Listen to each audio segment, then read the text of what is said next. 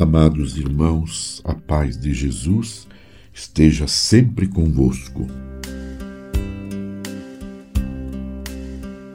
O Cordeiro que foi imolado é digno de receber o poder, a divindade, a sabedoria, a força e a honra. A Ele glória e poder através dos séculos. Irmãos e irmãs, neste último domingo do ano litúrgico, a Igreja celebra a solenidade de Nosso Senhor Jesus Cristo, Rei do Universo. Ele é o Alfa e o Ômega, o início e o fim de tudo, e nele está edificada a nossa vida.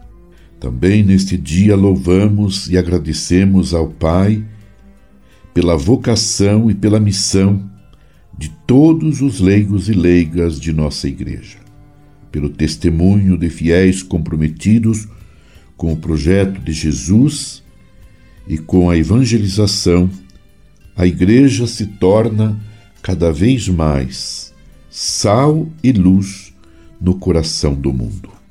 Também, nesta solenidade de Cristo Rei, encerramos o terceiro ano vocacional no Brasil. Também abrimos a campanha para a evangelização. Amado irmão, amada irmã, celebrando esta festa de Cristo Rei, ouvimos no Evangelho a parábola clímax do sermão escatológico, Mateus 24 a 25, e de todos os ensinamentos de Jesus, inaugurados no Sermão da Montanha, Mateus 5 a 7.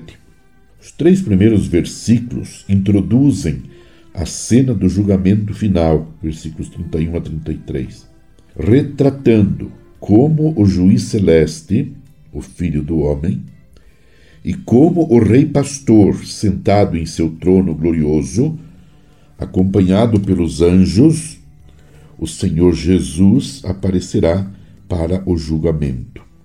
Na primeira leitura, o Senhor Deus promoverá o juízo, fazendo justiça entre as ovelhas em detrimento dos bodes, representando os fracos e os poderosos de Judá, Israel respectivamente, já na parábola, o julgamento se estende a todo o mundo, a todos os povos.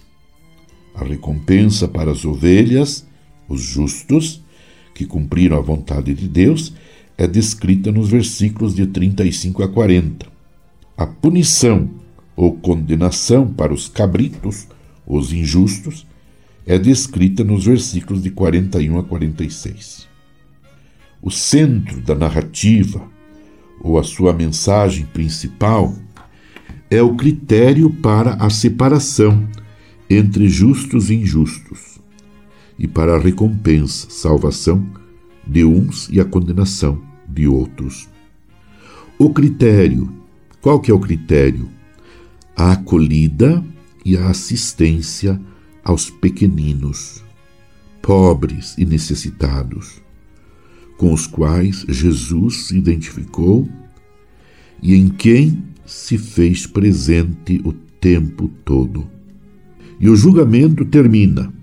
Os injustos irão para o castigo eterno, e os justos irão para a vida eterna encerrando junto com a Igreja no Brasil o terceiro ano vocacional, rezemos para que sejamos fiéis à missão e ao chamado que o Senhor nos fez e concedeu, levando em conta a afirmação solene de Jesus. Todas as vezes que fizestes isso a um dos menores de meus irmãos, foi a mim que o fizestes. Amados irmãos, contemplando, louvando, adorando, bendizendo, glorificando, agradecendo a Cristo Rei, permaneçamos, permaneçamos em constante oração com Maria, a mãe de Jesus. Abençoe-vos Deus Todo-Poderoso, Pai, e Filho e Espírito Santo. Amém. Você ouviu Palavra de Fé com Dom Celso Antônio Marchiori.